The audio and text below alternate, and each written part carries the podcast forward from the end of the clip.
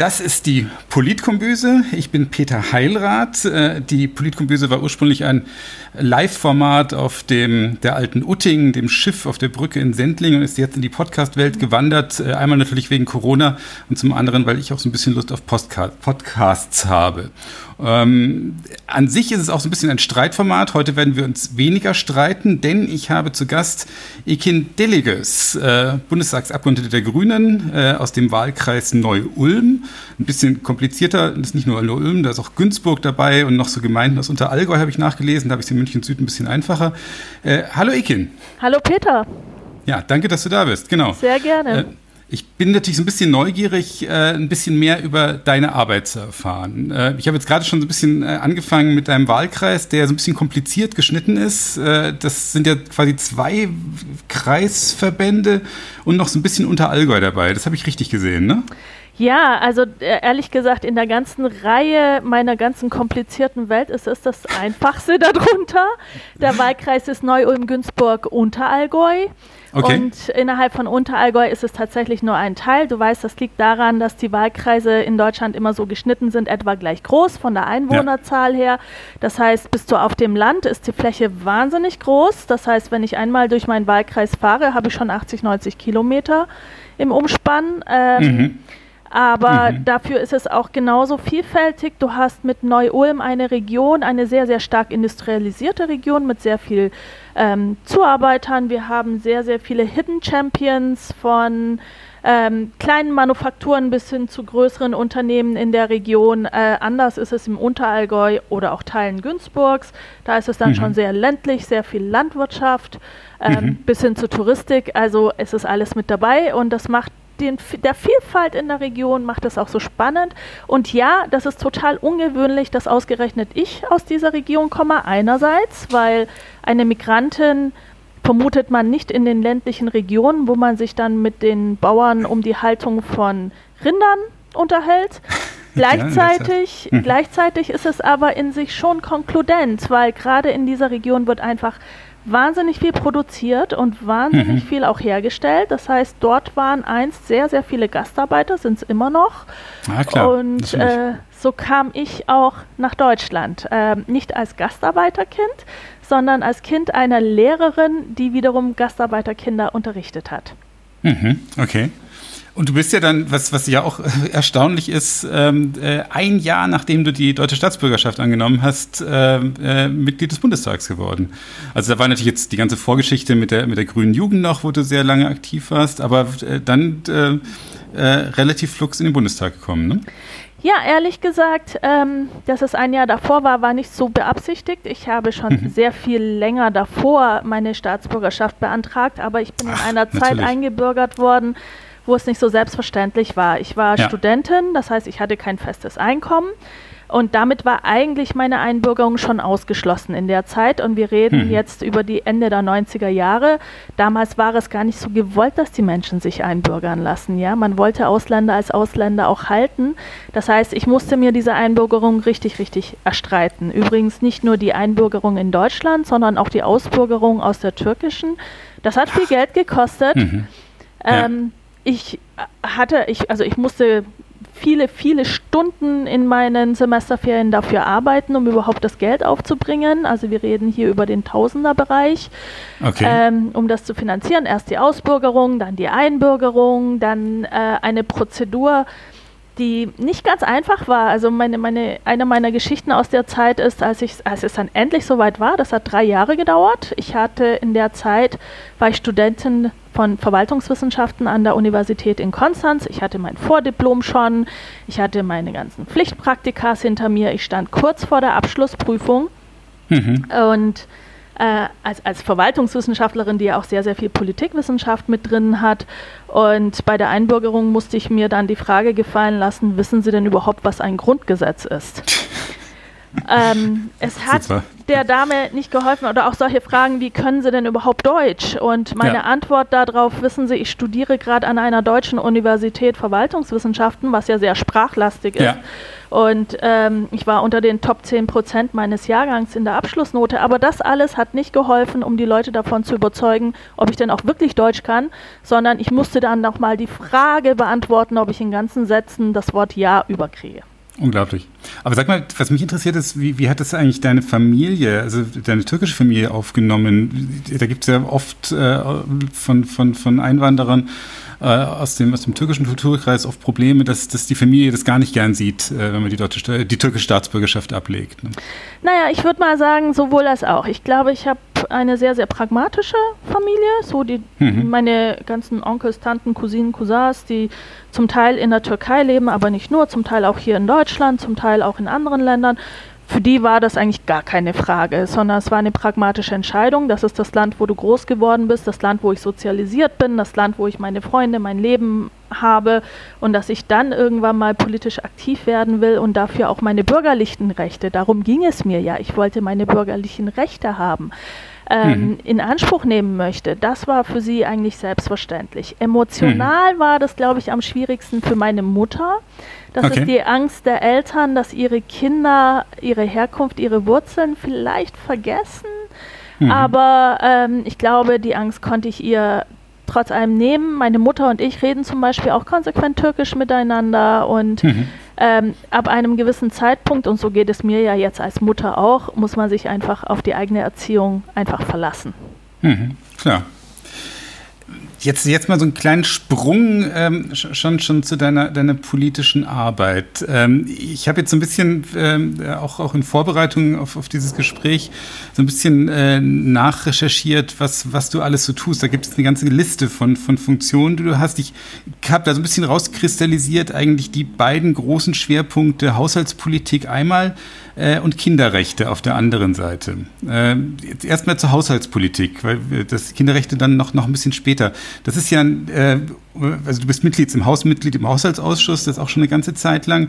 Ähm, und das ist ja so ein Metathema, sage ich jetzt mal, weil es sich so ein bisschen über, über alle politischen Themen äh, drüber legt. Also ich habe mir ist aufgefallen, äh, als ich so ein bisschen auch deine, deine Reden durchgeschaut habe, dass dann zum Beispiel auch Sachen eben äh, zum Auswärtigen Amt vorkommen, wo man erstmal denkt, Huch, Außenpolitik äh, äh, ist ja jetzt eigentlich nicht klassisches haushaltspolitisches Thema, aber dann kam mir natürlich auch das klar, wenn wir äh, von der außenpolitischen Seite aus äh, eine bessere Ausstattung äh, des Auswärtigen Amtes oder auch eine bessere personelle Ausstattung äh, der diplomatischen Vertretung fordern, dann hat das natürlich logischerweise eine finanzielle und haushaltspolitische Seite. Wie, wie gehst du damit um, dass das so ein, so ein super breites Thema ist eigentlich?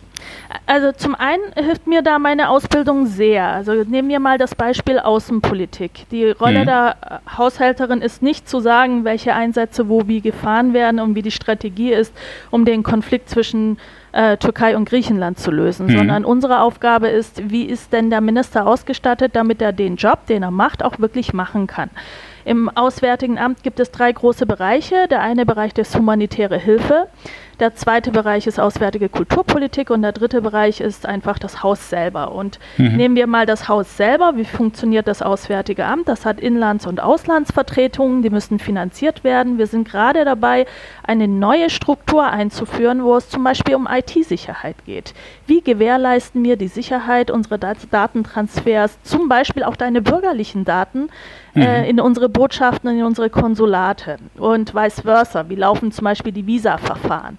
Und da mhm. sind wir schon mittendrin in der Verwaltung. Wie organisiert man Strukturen, auf die sich Bürgerinnen und Bürger verlassen können, die sicher sind, die funktionieren und die auch politisch korrekt sind? Also so mhm. etwas wie dass wir auch keine Verfahren zulassen, wo in irgendeiner Form Bestechung stattfinden kann. Ja? Mhm. Ähm, das ist mein Job als Haushälterin, das zu organisieren, zu gewährleisten, zu überprüfen. Ich bin ja nicht nur Haushälterin, sondern ich bin auch Rechnungsprüferin, mhm, dass genau. verantwortungsvoll mit dem Geld der Bürgerinnen und Bürger umgegangen wird und dass wir eine Good Governance, das heißt eine Politik der Verlässlichkeit, des Vertrauens ohne Missbrauch auch vollziehen können, ohne Korruption, ein großes mhm. Wort, bei weitem mhm. nicht so mhm. selbstverständlich, sondern das mhm. ist auch unser Job, es zu gewährleisten. Ähm, und dieses Prinzip, das ist im Auswärtigen Amt nicht anders als im Bereich Arbeit und Soziales. Im Bereich Arbeit und Soziales, wo ich Hauptberichterstatterin für den Bundestag bin, ist es natürlich weit komplizierter. Das ist das größte Etat mit knapp 150 Milliarden Euro, die dort drinstecken in dem Etat. Ein ganz großer Teil davon übrigens in Rente als Sozialsystem. Mhm. Und dann all die anderen Sachen wie ALG-2-Leistungen oder SGB-12, Behindertenrecht zum Beispiel. Das Thema Inklusion ist da mit drin, aber auch unsere Sozial, nicht nur die Versicherungen, sondern auch das Rechtssystem, also ähm, das ähm, Sozialgericht oder das Arbeitsgericht, ja. Und aber da geht es auch sehr, sehr viel um Strukturen, um strukturelles Denken und wie funktioniert eigentlich Politik das, was wir als politisch formulieren, wie wird das umgesetzt? Das mhm. machen die Haushälterinnen und Haushälter. Mhm. Wir sind gerade im Herbst, einer der anstrengendsten Zeiten für uns. Wir bekommen jetzt den Etat vorgelegt und müssen innerhalb der kürzester Zeit, also ein bis zwei Wochen pro Etat, müssen wir rauskriegen, wo sind die Schwächen der Regierung, wo sind die Stärken, wo sind die Veränderungen, wo müssen wir Kontrolle auf den Weg setzen, weil da etwas schieflaufen konnte und welche Punkte finden wir womöglich sogar selber gut. Das ist das, mhm. was ich sozusagen im Bundestag mache auf der mhm. einen Seite. Jetzt macht die Haushälterin aber noch was anderes. Sie ist auch Garant dafür, dass all die Ideen meiner Kolleginnen und Kollegen hier im Bundestag, die entwickelt werden, auch umsetzbar sind. Mhm. Wenn jemand mit der Idee kommt, zu sagen, wir brauchen mehr Investitionen, zum Beispiel ein sehr aktuelles Thema in die IT-Infrastruktur in Schulen. Wir wollen, dass unsere mhm. Kinder im Fall von der nächsten Krise alle ausgestattet sind. Mhm. Wie machen wir das?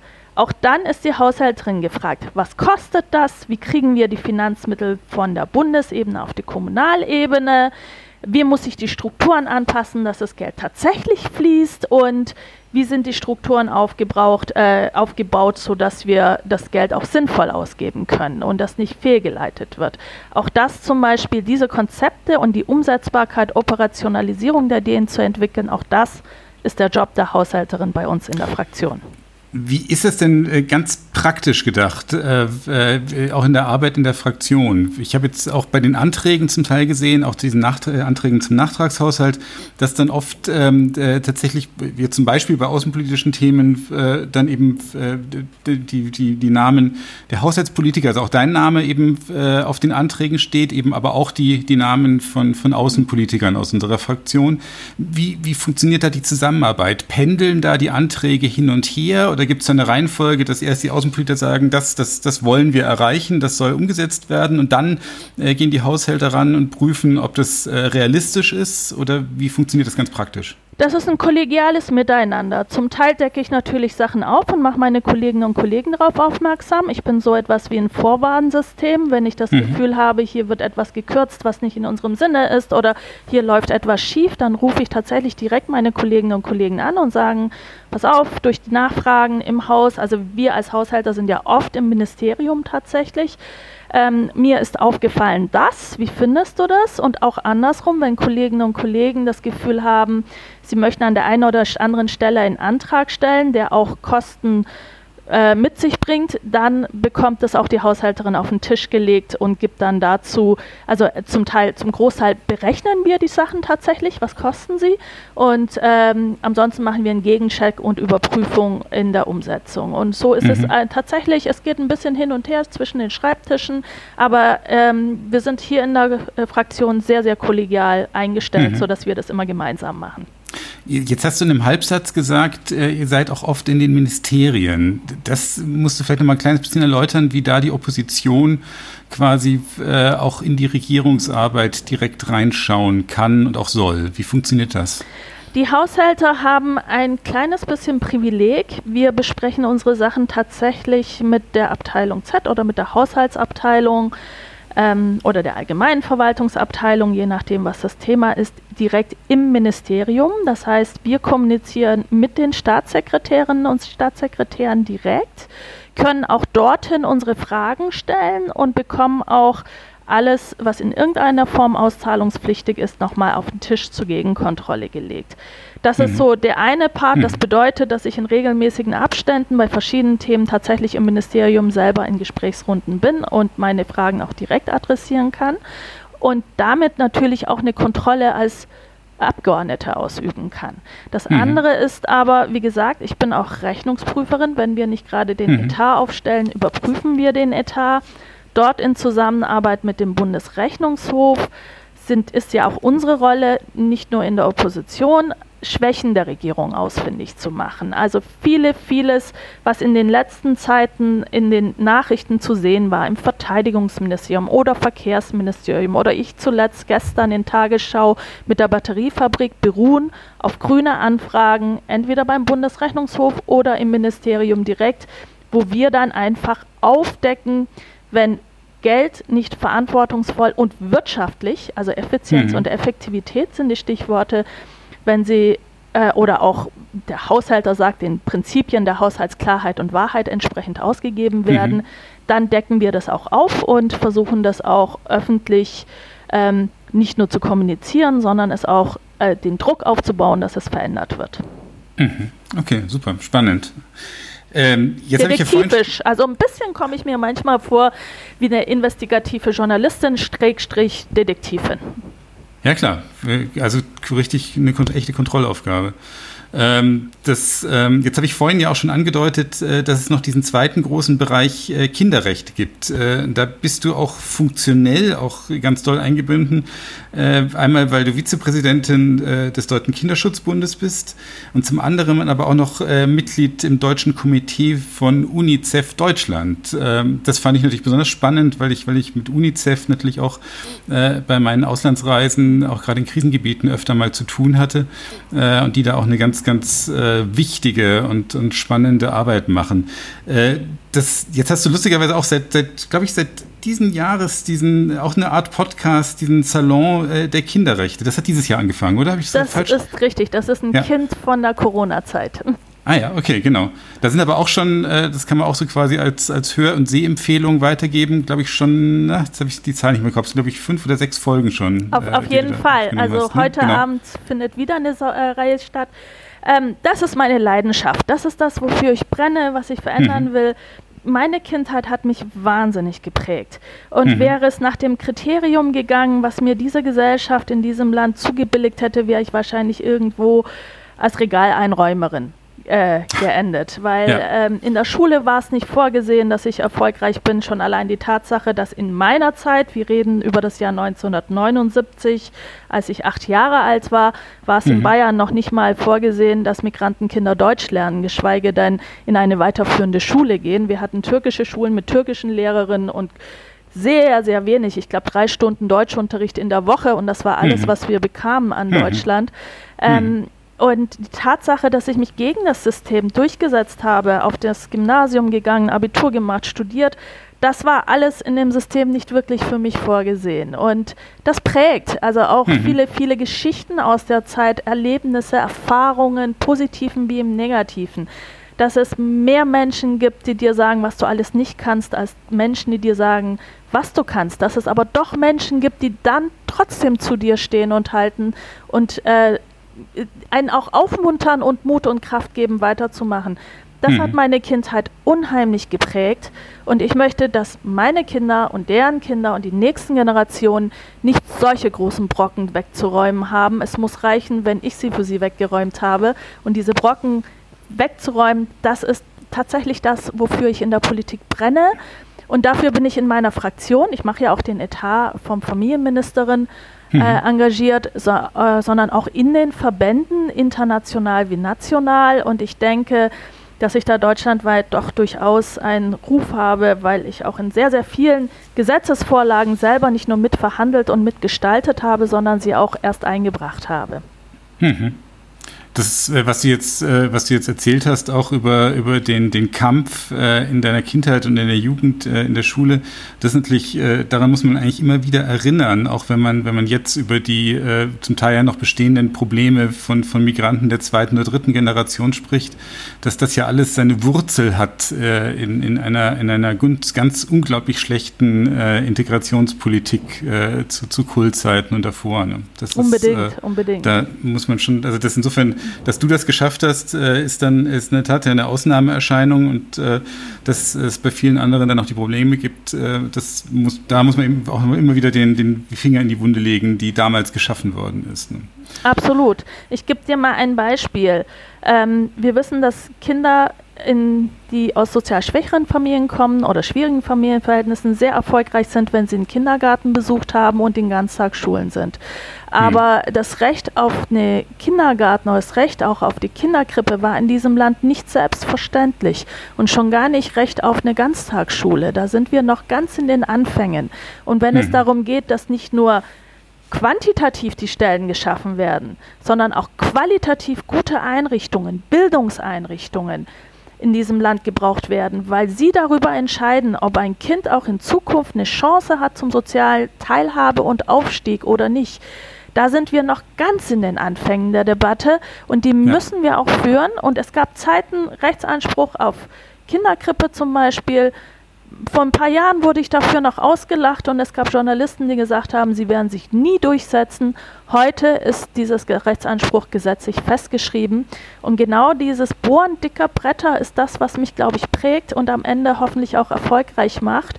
Hm. Ähm, Kinderarmut ist ein sehr ernstes Thema in so einem reichen Land wie Deutschland. Absolut. An diesen Brettern zu bohren hat ganz, ganz viel mit Gerechtigkeit zu tun, aber eben auch damit zu sagen, was hält eigentlich diese Gesellschaft zusammen und was ist die Zukunft dieses Landes. Und ich glaube, Investitionen in unsere Kinder sind die besten Investitionen, die wir betätigen können. Ja, ja, und das betrifft ja, betrifft ja also quasi unser eigenes Land. Äh, erschreckend, dass unser eigenes Land so. Aber so, so, daran so merkst betrifft. du schon, Peter, wie sehr ich für das Thema brenne. Ja, ja absolut. Ja. Aber es ist natürlich, es ist ja quasi, quasi ein deutsches Thema, es ist aber natürlich auch, äh, auch eben tatsächlich ein internationales Thema, weil ich natürlich auch im Bereich äh, äh, in, in Entwicklungshilfe. Ähm, da eben es auch die, das Thema UNICEF, äh, die, die Hilfe für Kinder meistens die ist, die die, die wichtigste äh, ist, weil, weil das natürlich in der Tat, wie du auch gesagt hast, auch dort ja äh, Investition in die Zukunft ist. Absolut. Du warst ja selber auch bei den UNICEF-Projekten vor Ort und du wirst ja. auch festgestellt haben, an vielen Stellen der Erde ziehen alle Entwicklungshilfeorganisationen in einem Krisenfall unter Umständen ab und die, die übrig mhm. bleiben, ist UNICEF. Ja, absolut, genau. Also UNICEF und, und Médecins Sans Frontières, muss man dazu ehrlich dazu sagen, ja. sind oft auch noch die Letzten, die, äh, die äh, unglaubliche Gefahren auch auf sich nehmen, ähm, äh, wenn es in Krisengebieten geht. Also ich habe tatsächlich äh, das letzte Mal UNICEF äh, erlebt, auch in einem, äh, in einem Lager, damals in der Nähe von Mosul, ähm, in, in den kurdischen Irakgebieten. Und das war, ähm, da gab es auch ein Erlebnis, das fast schon ähm, äh, zu Tränen gerührt hat. Das, äh, da hat UNICEF tatsächlich für die Kinder und Jugendlichen dort äh, ein, äh, ein Debitor ähm, Has Talent, also quasi so die, die, ähm, die amerikanisierte Version von, von Deutschland sucht den Superstar äh, initiiert und mit denen veranstaltet. Ähm, und das war äh, so, so spannend anzusehen, wie begeistert äh, die dann die, die Kinder und Jugendlichen dort in dem Lager dort mitgemacht haben und gleichzeitig auch so bitter, weil man irgendwie immer gedacht hat, äh, jedes Talent, das die dort haben, äh, wird sich dort nur ganz, ganz schwer entfalten können, weil die aus diesen Lagern mhm. Äh, nur ganz schwer wieder äh, in, in, die reguläre Zukunft kommen. Also es ist da ein, ein extrem, äh, also ein, ein, Bohren von extrem dicken, dicker Bretter, die UNICEF und andere Hilfsorganisationen dort machen müssen. Gerade in den, in den, in den Lagern Lagern, ähm, äh, die damals noch äh, an der Grenze zum IS waren. Aber genau diese Anstrengungen dürfen wir niemals aufhören. Ja. Gerade für dieses Lager habe ich mich in Deutschland sehr, sehr stark gemacht. UNICEF sorgt dort auch für die Wasserversorgung. Wir mhm. haben hier in mhm. Deutschland in einer Weihnachtsaktion drei Millionen Euro gesammelt, um dort ähm, die eine Wasserreinigungsanlage aufzubauen, damit mhm. Kinder, also die Menschen in diesem Lager sauberes Trinkwasser haben. Ein mhm. sehr kostbares Gut. Absolut. Das ja. wurde leider damals zerbombt innerhalb von einem Nacht. Kaum war das Teil gestanden, war es wieder kaputt und damit mhm. war monatelange Arbeit von jetzt auf sofort vernichtet. Das tut dann auch sehr weh, aber dann wieder hinzugehen und es wieder aufzubauen, das ist eine, nicht nur eine Notwendigkeit, sondern äh, auch eine Anstrengung, die sich rentiert, auch als Investition ja. in das Leben. Und eine Verpflichtung, also ganz Und eine ganz Verpflichtung, ja, ja. das humanitäre Imperativ, absolut. Wie, wie, sieht denn deine, deine Arbeit äh, in diesem deutschen Komitee von UNICEF Deutschland da konkret aus? Was kann man sich da vorstellen? Naja, ich war in, bei UNICEF erstmal Krisenmanagerin. Ähm, vor ein paar Jahren gab es ja eine ah, ja. etwas größere Krise innerhalb von UNICEF. Damals wurde ich in den Vorstand genommen. Die Struktur, die heute bei UNICEF besteht, äh, ist ein Teil sozusagen, trägt meine Handschrift. Mhm. Ähm, nachdem ich acht Jahre dort im Vorstand war, war ich der Meinung, nach einer Weile muss man da auch mal wechseln, ähm, ja. zumal ich der dann auch zur Vizepräsidentin beim Kinderschutzbund gewählt wurde. Ich bin noch im mhm. Komitee, das heißt, äh, ich bin bei der politischen, strategischen Entscheidungsfindung durchaus mit engagiert und natürlich auch Lobbyistin ohnegleichen im positiven Sinne für Kinder in der Welt. Und äh, ich äh, benutze natürlich auch die Möglichkeiten, die ich habe, UNICEF nicht nur finanziell zu stärken, sondern auch ideell im Bundestag zu stärken, auch im internationalen Geschehen, also zum Beispiel in Gespräch zurzeit sehr wichtig mit den Kongressabgeordneten in der USA. USA mhm. möchte sich ja aus der UN-Finanzierung zurückziehen, ist ja. einer der größten Geldgeber. Das ist natürlich wirklich schmerzhaft für so eine ja. Hilfsorganisation und dort aufzutreten und die Gesprächslinien auch dazu zu nutzen, um die Arbeit zu stärken auf einer internationalen Ebene, das ist auch ein Teil meiner Jobbeschreibung, ehrenamtlich mhm. wohlgemerkt. Mhm. Ja klar, ja. Ähm, jetzt muss ich eine Wissenslücke äh, irgendwie füllen. Äh, der Kinderschutzbund, bei dem du Vizepräsidentin bist, äh, ist ein, macht mehr deutschbezogene Arbeit, es oder deutschlandbezogene Arbeit. Deutscher, ne? genau. Es, genau. Also okay. der Kinderschutzbund per se ist eine, der deutsche Kinderschutzbund. Mhm. Wir sind ähm, in eigentlich so ziemlich überall, flächendeckend auch in Bayern als Kinderschutzbund präsent. Sie machen sehr, sehr viel Arbeit im Bereich ähm, zum Beispiel Anti-Gewalterziehung, Elternberatung, Beratung für Alleinerziehende, Mutter-Kind-Treffen, von Kleiderläden bis hin zu in sehr vielen Bereichen in Deutschland, wo sie Kinderschutzhäuser betreiben oder Horte oder Kindergärten. Also eine Vielfalt an Organisationen mit über 40.000 Ehrenamtlichen, die dort arbeiten, an die 20.000 Festangestellten deutschlandweit, äh, sehr, sehr viel im Bereich der Jugendhilfe für den Schutz der Kinder sich mhm. engagieren. Ähm, übrigens, wir sind auch ein bisschen Vorbild und treiben auch mit dem, was wir hier in Deutschland machen, viele andere Länder aus. Wir bauen zum Beispiel Kinderschutzbund in der Schweiz gerade mit auf. Wir arbeiten sehr eng mit unseren österreichischen Kolleginnen und Kollegen zusammen. Und wir gucken etwas neidvoll auf die nordischen Staaten, die in Sachen Kinderschutz leider viel weiter, also Leute oder Gott sei Dank, viel weiter sind als wir, wo wir gerne irgendwann mal auch sein würden. Inwiefern? Inwiefern sind die weiter? Naja, es fängt schon mal an mit Kinderrechte verankern. Kinder haben mhm. kein Wahlrecht, da fängt schon mal an. Ich mhm. wünschte mir, wir würden in diesem Land für die jungen Menschen ab 14, 16, darüber lasse ich gerne mit mir verhandeln, schon mal das Wahlrecht einrichten. Aber viel wichtiger ist auch nicht nur das, sondern Kinder ernst nehmen. Das geht im Kindergarten, in der Schule, das geht im Gerichtsverfahren, das geht um eine kindgerechte Justiz. Es geht darum, dass Kinder eine Stimme haben, auch wenn sie nicht wählen, die dann auch tatsächlich wahr und ernst genommen wird. Ähm, es geht um gewaltfreie Gesellschaft, gewaltfreie Erziehung, um eine inklusive Bildung zum Beispiel, inklusive Teilhabe, Chancen, Armutsbekämpfung, das fällt alles drunter zu sagen, was mhm. ist eigentlich Kindheit in Deutschland und welche Chancen und welche Bedingungen bieten wir unseren Kindern an. Darum geht es bei Kinderrechten und da sind also Frankreich zum Beispiel hat eine Kinderbeauftragte direkt unterhalb des Präsidenten, die einmal im Jahr direkt das Parlament mit, kind, mit so einem Kinderrechtebericht konfrontiert, wo sich Parlamentarier damit auseinandersetzen müssen solche Instrumente zu Transparenz und Öffentlichkeit fehlen bei uns in Deutschland ganz.